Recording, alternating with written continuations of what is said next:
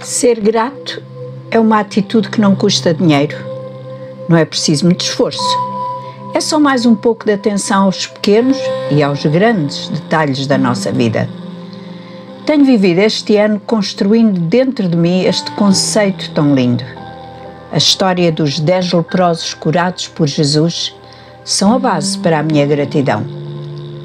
Eram homens sem esperança, marginalizados pela sociedade por causa da terrível doença que os incapacitava, desfigurava e impedia de viver no meio da comunidade. O evangelista Lucas descreve bem a cena. Jesus está a passar por uma determinada localidade e ao longe estão os tais homens que gritam em alta voz: Mestre, tem misericórdia de nós.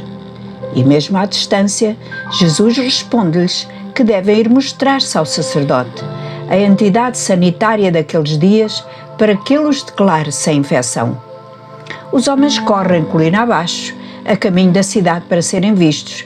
Olham para os seus dedos, para os pés que até ali mal caminhavam e, sabem, sem qualquer dúvida, que foram curados. Correm, sem olhar para trás, mas um deles para. Vira-se, deixa os companheiros na sua caminhada e aproxima-se de Jesus. Grato, muito grato.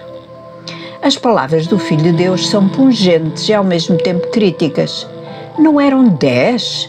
Onde estão os outros? Não houve quem voltasse para dar graças a Deus senão este? Esta expressão de Jesus bateu bem forte dentro de mim no princípio deste ano.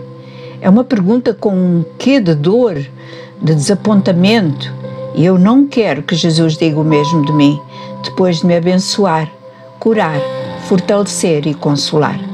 Por isso decidi que cada vez que receber uma bênção, cada dia que o sol nascer e eu estiver viva, cada sorriso dos meus bisnetos, cada abraço dos meus amigos, cada olhar do meu marido, cada refeição que eu conseguir preparar, quero ser grata, muito grata.